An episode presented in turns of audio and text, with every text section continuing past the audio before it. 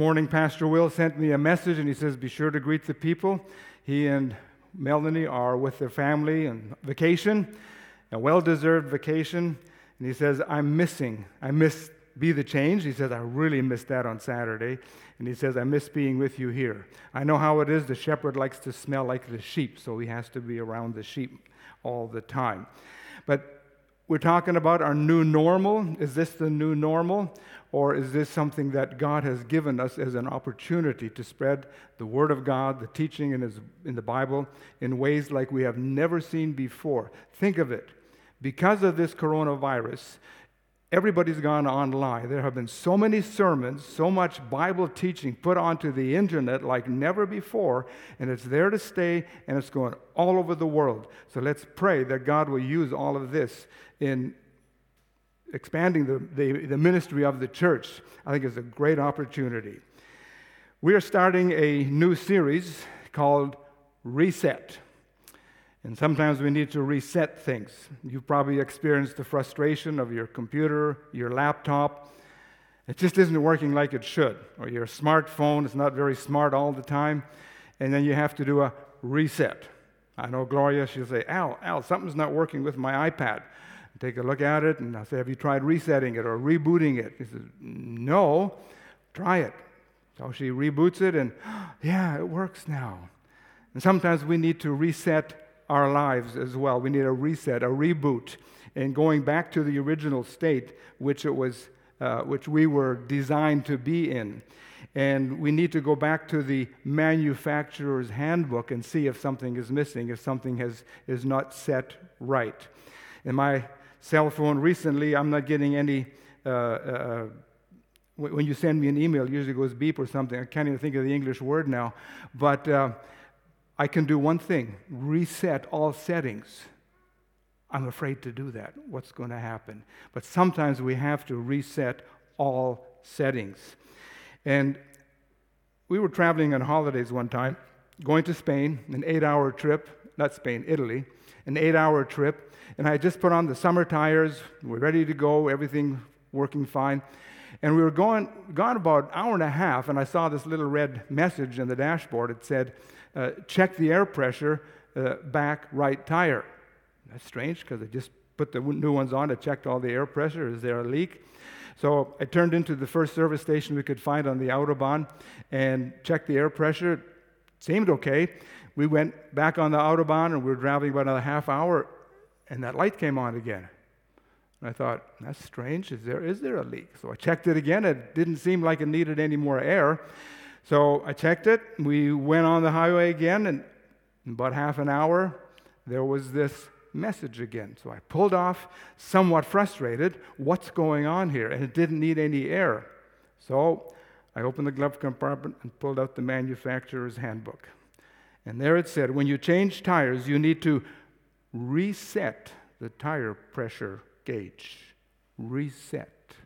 Well, where do I reset it? And there it showed me exactly what to do. Push that button. And I pushed it, and we never had that message come up again. We just had to reset to manufacturer standards. And sometimes in our life, it's like that. Go back to God's original plan for us. And where do we do that? Let's go back to the original plan, the first page of the Bible, Genesis 1, verse 1, and we can learn some amazing things about resetting our lives to God's original plan. Genesis is an amazing book.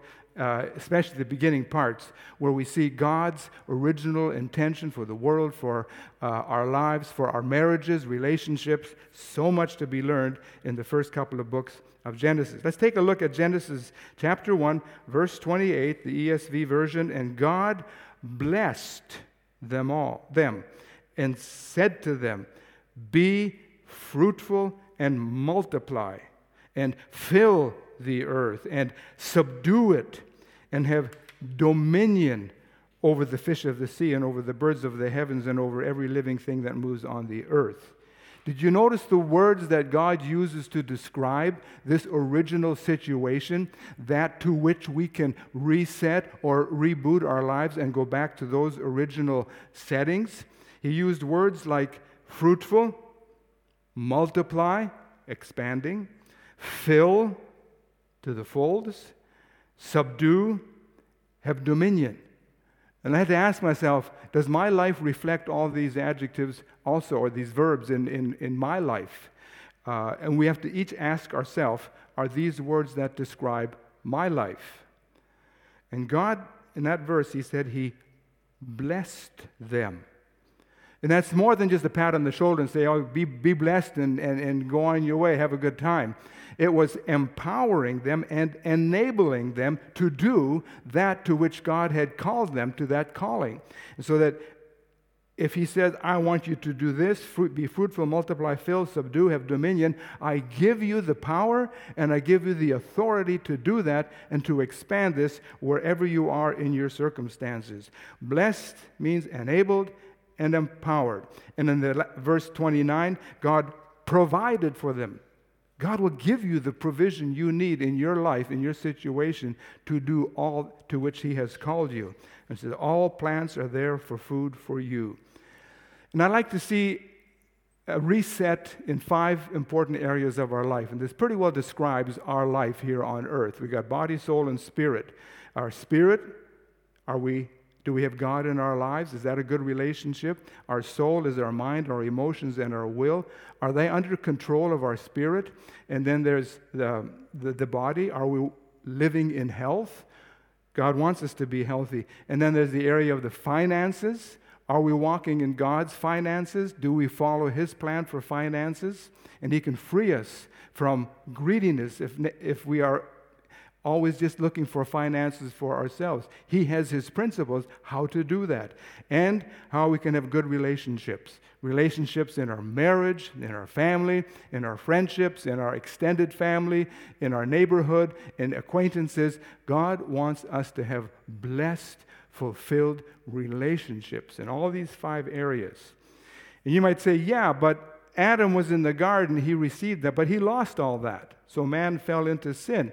Yes, but, and we don't have time to explain this at all, but just take my word for it here. It's in the Word, it's in the Bible. Jesus Christ bought back everything that Adam lost in the garden.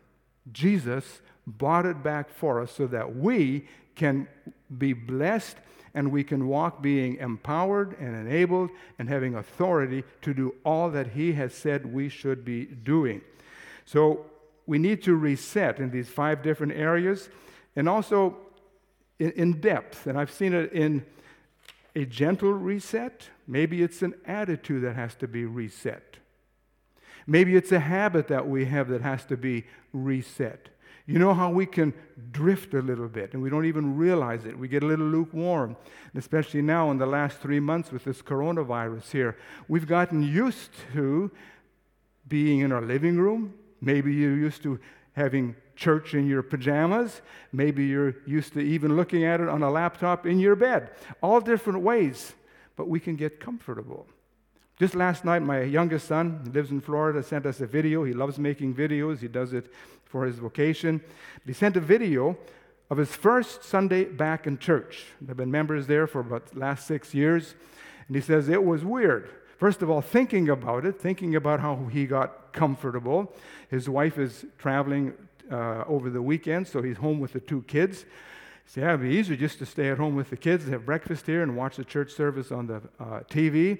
And he said there was this inner struggle, and he was evaluating it. That's, he, he likes to evaluate things and things that are going on in his mind. And then he went to the church service, and he walked in there, and it was weird. Everybody's wearing a mask. What is this? A bunch of aliens walking around? It just felt different. And he wanted to sh- reach out and shake hands, and people held, kept their hands back. He couldn't even hug people. This is different. This isn't church like I used to know it. He had to go through a reset process again to think what is church? And why do we go to church? Why is it important to get together? So we do need to reset sometimes our attitudes. Maybe we're controlled by fear, fear of failure, fear of not being able to be a good husband or a good wife or a good mother. All these things need to be reset. Now, maybe you say, I need to be reset from the ground up Everything in my life just needs a, a reworking, a revamping. And maybe that's because you do not have Jesus Christ in your life. He wants you to be blessed in every area of your life. And you say, Well, I've tried to do this all on my own. And God says, That's the problem. You can't do it all on your own. The resistance we have in the world because of sin in the world is too great, and you will never make it. I'm going to give you a chance at the end of the service to invite Christ into your life, and you can have a reset from the ground up, and He will help you reset in every other area in your life. So now you might ask yourself the question how do I do it? What must I do to reset? How do I press that button? It was only so easy to just press a button and it would and we would be reset. Well, we do need to know some things. We do need to do some things. And I want to try and help us understand this. Going back to Genesis chapter 1, principle of sowing and reaping makes it possible to reset. Sowing and reaping. It's in the entire Bible. Right at the beginning, God sowed his words when he spoke. He said, Let there be light. Actually, he said, Light be. And there was light. He spoke it. Faith filled words created this universe. God gave us the example of how to use our words to sow that which we desire in our life. That's our seed. Our words are our seed. In Genesis chapter 8, verse 22, first book of the Bible, while the earth remains, seed time and harvest, cold and heat, summer and winter, day and night shall not cease. This principle this law of seed time and harvest, sowing and reaping, will be on this earth as long as there is an earth.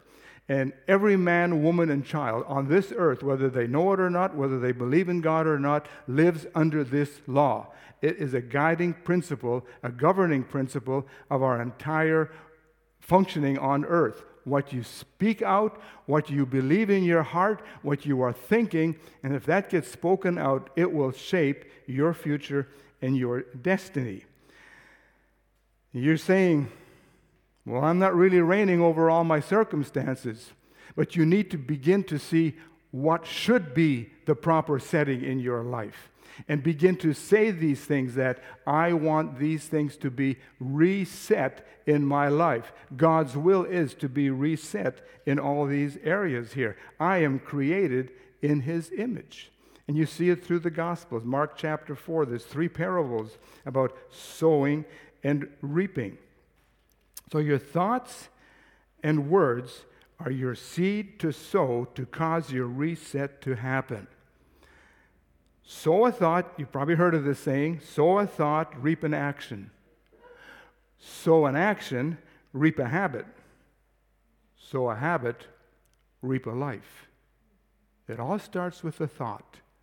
And that gets into our mind, it gets into our heart, and we speak it out. That governs our emotions, that governs our, action, governs our actions, and we start to shape our lives by the things we think and speak. It's a law you cannot escape. So, what are we saying? What are we saying out of our mouth? And I'm just not say, I don't mean just mindlessly saying words, but words that are deep in your heart.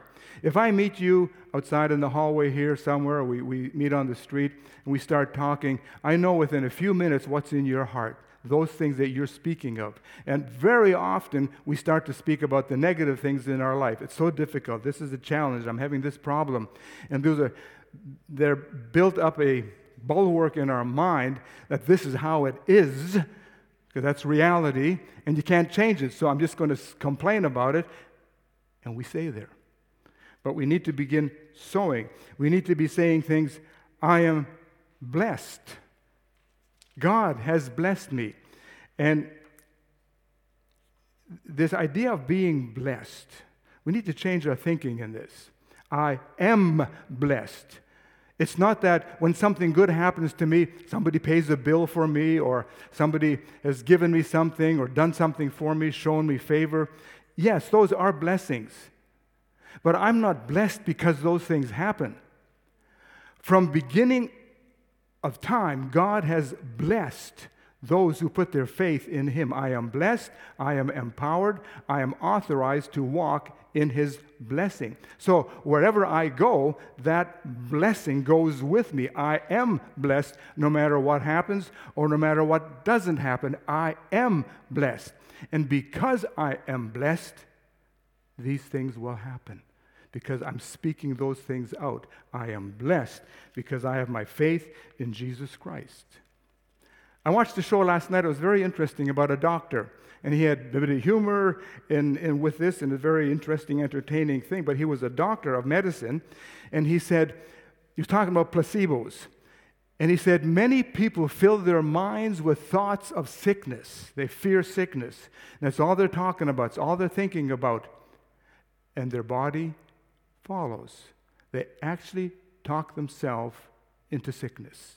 Maybe you've experienced some of these things too. Flu season comes around. Oh no, I'm going to get sick. And what happens? You get sick. No, you have to learn to speak about those things the way God speaks about those things because I am blessed and I walk in that blessing. Exercising my faith in what I think and speak will set the power of sowing and reaping free in your life. In difficult times, we need to sow God's promises. What are we talking about? We need to find out what God is talking about your situation and meditate on these things. Reading Him in the Bible is good, coming to church is good, but somewhere along the line we need to sit down and just think about this. How does this fit with other scripture passages? Oh, this is what God was saying in there. And then it gets into our heart. This is a verse that I've often meditated on, and it's caused me some concern. What does it really mean? And I've given it an Al Veer definition here Hebrews 11, verse 1. And I've come up with this faith is the guarantee of things hoped for, the evidence of things not seen. Now, you've got to think about this one. That just isn't everyday language. Faith is the guarantee, the title deed. Here's the title deed. It says, This house belongs to you, this car belongs to you, or this property belongs to you. And that's how it is. No matter what you think or feel or anybody says, you know this is yours. Faith in something you have hoped for, and hope in the Bible, in the New Testament, is not, well, I hope it's not going to rain today, but hope in the Bible is a confident expectation. What does the Bible teach me? What does God's Word teach me that I can expect in my life? We read in the first chapter of Genesis to be fruitful, to multiply, to have dominion over our circumstances. So, God, you said I can expect this in my life. And I meditate on that, and my faith comes and says, I believe it. It's mine. My faith is the evidence that that's mine. If I were to stand before a judge and say, he would say, Is that solution to your problem yours? It sure is. Where's the evidence? My faith. Now, that's a different wrinkle when it comes to judges in our country today. But it's as I have faith in what God has said that I can expect with confidence things I haven't seen yet. We want to see things. We want the control of knowing what's going to happen. Uh, we could preach messages just on this particular topic here. But as we get that into our heart, we keep going back to what God has said. And there are times when Gloria and I, we've had challenges being in the ministry, you have challenges, dealing with people as challenges, it doesn't matter. But sometimes you're really concerned God, how's this going to work out? And I'm the type, I like to figure it all out. I want to see the end before it even starts. I want to know what the solution is going to be. But God says, have faith. Trust me. That's not a leap in the darkness. That is a confident expectation that the things I don't see, things I don't know, they're going to happen. Why do I know they're going to happen? Because I believe your word, God, because you said it, and that's how come I know it. And Gloria and I have gone through situations where we need to remind each other every 15 minutes remember what God said? You're right. I'm going to share some things with you yet, the things that God has said that you can claim and, and, and meditate on and put your faith into, and it will change your life. If you just say, Well, we'll see if it works or not. Didn't work last year when I tried it. Sure did. Because you didn't have faith, it didn't work. And so now you're saying it doesn't work, and it's exactly what it this law will do. It's not going to work for you. Here are some examples of good seed that you can sow. Oh, I started making a list of all these great promises that we can sow into our life by speaking them out. And they're promises we need to go back to over and over and over and not just read them. You know, you can copy, paste, copy, paste, and then da da da da da, read, read it quickly. You can even have your computer read it to you. But you got to stop and sit and think. Hard for us sometimes to do that, to think. How does that fit into my life? Why did he use that word? Here are some examples. 1 Peter 5, verse 6 through 7. In the ESV translation, it says, Humble yourselves, therefore, under the mighty hand of God. And it goes on that he may be able to exalt you in due season, casting all your anxieties on him because he cares for you. Now, we usually read this as two sentences Humble yourselves before the mighty hand of God, period. And then we like to lay claim to verse 7 cast all your cares or anxieties on him because he cares for you. But casting all your anxieties on him is there's a comma just in front of that. Those two verses, verse 6 and 7, are one sentence in the original language. So it's got to be read carefully.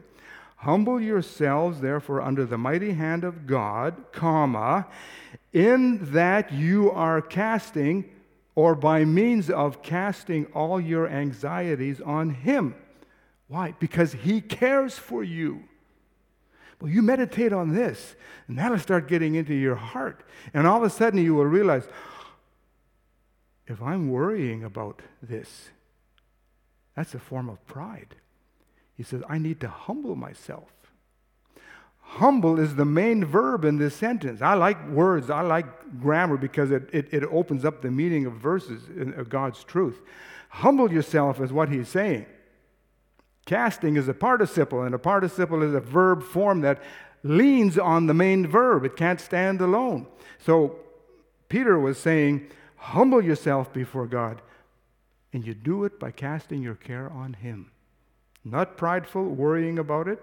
I got to fix it. I've done this before. I think I can fix it. God, just hang on a little bit. Or I can even figure it out and let you know how you can do it. All these thoughts go through our minds. I'm like that. And don't be so proud to say that you aren't like that. But we need to get to the place where we say, God, how do you want to do this? I cast this care onto you. You care for me. You care for me. That's covenant language, those words. I care for you.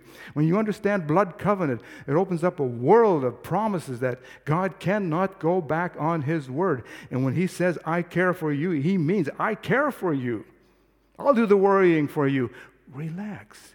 It means, I have you in the forefront of my mind always. I'm thinking about you always. What can I do for you? How can I help you? What does Al Veer need right now? That's the God that we have. That's the caring attitude that God has for us. Oh, we could stop there too. But are you worrying about your future, about what the virus has done, your job? Well, we got to be concerned about it. Look, state the facts. I've lost my job. I need a new job. But God, you said to cast the anxiety on you and leave it with you. Not anxious. You can tell them about it. There's another promise coming up here. But here's another one 1 John 4 16 and 18. Great verse. Remember when I saw this for the first time and this understanding? So we have come to know and to believe that God has for us, the love that God has for us know the love and believe the love. Two different things. Do I really believe his love for me? That God loves us like he loves his own son, Jesus Christ? Oh, yeah, yeah, yeah, yeah. But do you know that? So that in a situation where you don't know what's going to happen, you don't see the solution, you can relax and say, God, it's sure good to know you love me. And you're not going to let me down. You go back and you see all the ways that God has helped you in the past. He's not going to drop you now. He loves you. And you know when you love somebody, if you're a parent, how you love your children, you want to do good for them. You're always thinking, what can I do if you're a good parent? What can I do for my child? And this is what God wants to do for us. Perfect love There is no fear in love, verse 18. Perfect love casts out fear. The circumstances may be a perfect recipe for fear. I don't see the solution. I don't see the end of it. How are you going to do it, God? Perfect, mature understanding of His love for us removes the fear. Like a child just trusting the parent. My mom and dad are taking care of all that stuff. A three year old doesn't concern himself do my mom and dad have enough for groceries this week? Do they have enough for their rent this, this month? No, they just trust. Romans 8, verse 39, 38 to 39, actually, verse 31 to the end of the chapter. Great verses. But Romans 8, 38 and 39, just these two verses I'm going to share a little bit with you. I am convinced, and we've got to be convinced about some of these things, that neither death nor life, not even death, nor anything else in all creation will be able to separate us, separate me, separate Al from the love of God that is in Christ Jesus our Lord. There was a time in my life where people were misunderstanding me. They criticized me years ago, and I just about gave up the ministry until I came across this verse. But I said, God, even if everybody else doesn't believe in me, you love me. My family loves me, so between my family and you, we're going to make it. And he's faithful to his promise. There's a message in that one too. Philippians 4, verse 6 and 7. You probably can quote this verse, but can we live it? Don't be anxious about anything. Other translations say, be anxious for nothing. Nothing. Nothing. Be anxious for, yeah, but God, the big things we have to worry about or be anxious about, don't we? No. Well, then the little things, we can be anxious about the little things. They're not so serious. Nothing. Don't be anxious for anything. It's a form of pride when you don't trust the Lord in that. Be, I am convinced that, and I'm sorry, Philippians 4, 6, and 7. Do not be anxious about anything, but in every situation, by prayer and petition with thanksgiving. Wait a minute, wait a minute. Am I'm supposed to be thankful for the situation? No, you're thankful for the solution. You're thankful that God is caring for you. You're thankful that He has a way to make this thing work for you. And you just have to, we just have to put our trust in Him. And I thank you, God. You are the one who cares for me, and my trust in your love for me is greater than the fear that wants to seep into my life and, and, and the peace of God, which transcends all understanding, will guard your hearts and your minds in Christ Jesus. Your hearts and your minds. He will guard it. Peace and joy will come into your heart in the midst of all these situations about which you think you should be worrying. But He said, Let me do the worrying for you. And when that peace floods into your heart and into your life, you won't be able to understand why am I so at peace? But oh, what a beautiful place to come to. And this you may have to go back to over and over and over. Sometimes it's a great experience to put yourself into a position where, well, God, if you don't do something, I'm not going to make it. And God says, Well, good. Finally, you're allowing me to do something in your life. You're trusting me. Oh, but walking by faith is sometimes so hard. Yes and no. It's actually very easy but it has to do with our pride. We have two, three children a boy, a girl, a boy, Melanie, Pastor Melanie.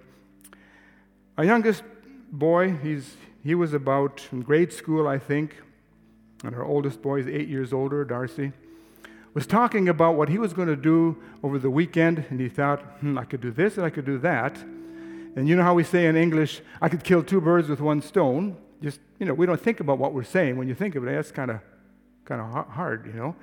But we use that to express something. We can do two things, and while we're doing one thing, we do the other thing.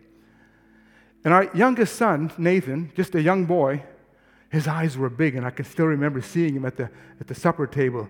And I just talked to him just recently, a couple of weeks ago, about this very thing. And he said, Dad, I can remember that when Darcy said, I'm going to kill two birds with one stone. He envisioned his big brother. And, and, and he told me on the phone, he said, I knew that if Darcy said he was going to do that, he could do it. And that's the confidence he had in his brother. And he could see this Darcy taking one stone and throwing it at a bird. And he thought, well, maybe his sharp beak will poke the other bird and he'll kill two birds with one stone. He wanted to see that. And Nathan, the youngest, younger boy, he said, Can I watch? He wanted to see that. And that was out of a heart of expectation. My brother's going to do this. And this is the attitude we have to have when we don't know how God is going to do it, when we don't see the solution to a situation in our life. We push that reset button and say, God, you said your promise. Can I watch? How are you going to do this? When you don't see it, I don't see the solution. You know, when that comes out of a heart of faith, peace comes into your life and you're relaxed. You may have areas in your life where you need to push a reset button. Maybe it's in an attitude. Maybe it's an area of your life that, because of the virus, is causing problems. Maybe it's a thing that's been festering. Maybe it's a, uh, a habit you've had where you need to be doing something or not doing something. Whatever it is, you know, I got to push the reset button. I got to make a change. What are you saying? You say what God says. I have victory over this. Here's a promise for this. I have a good marriage. I have happy kids. I'm a good father. You give me the power. I am empowered and authorized to be a good father, whatever it is. And begin speaking those words out, even when you don't see it. Because you believe what God and His promise has said. And if you're watching anywhere, maybe even during the week sometime, you've surfing through YouTube and you came across this message, you said, Hey, what's he talking about? And you realize that he's talking about something that you're not experiencing. And it could be that you do not have Jesus Christ in your life to give you that power that faith releases when you speak words of faith, that it, it, speak, it releases the power for you to get the victory over your life in all these areas. And you say, I need Jesus Christ in my life. Oh, we believe about we believe in God, but do you believe that Jesus Christ did something for you at Easter time? We celebrate his death on the cross, paying that price that we should have paid for. But he said, Because I love you, I'm going to take your penalty on me. And he suffered for you and for me. And all we have to do is receive that gift because he loves us. It's by grace. We have to humble ourselves because we can't do anything to deserve it or to earn that. And if you want to invite Christ into your life, you just have to express your faith in that which Christ did on the cross in dying and then rising from the dead to prove that what he did on the cross was valid. You can do that by expressing your faith in a prayer. You can pray with me. If you want to just close your eyes.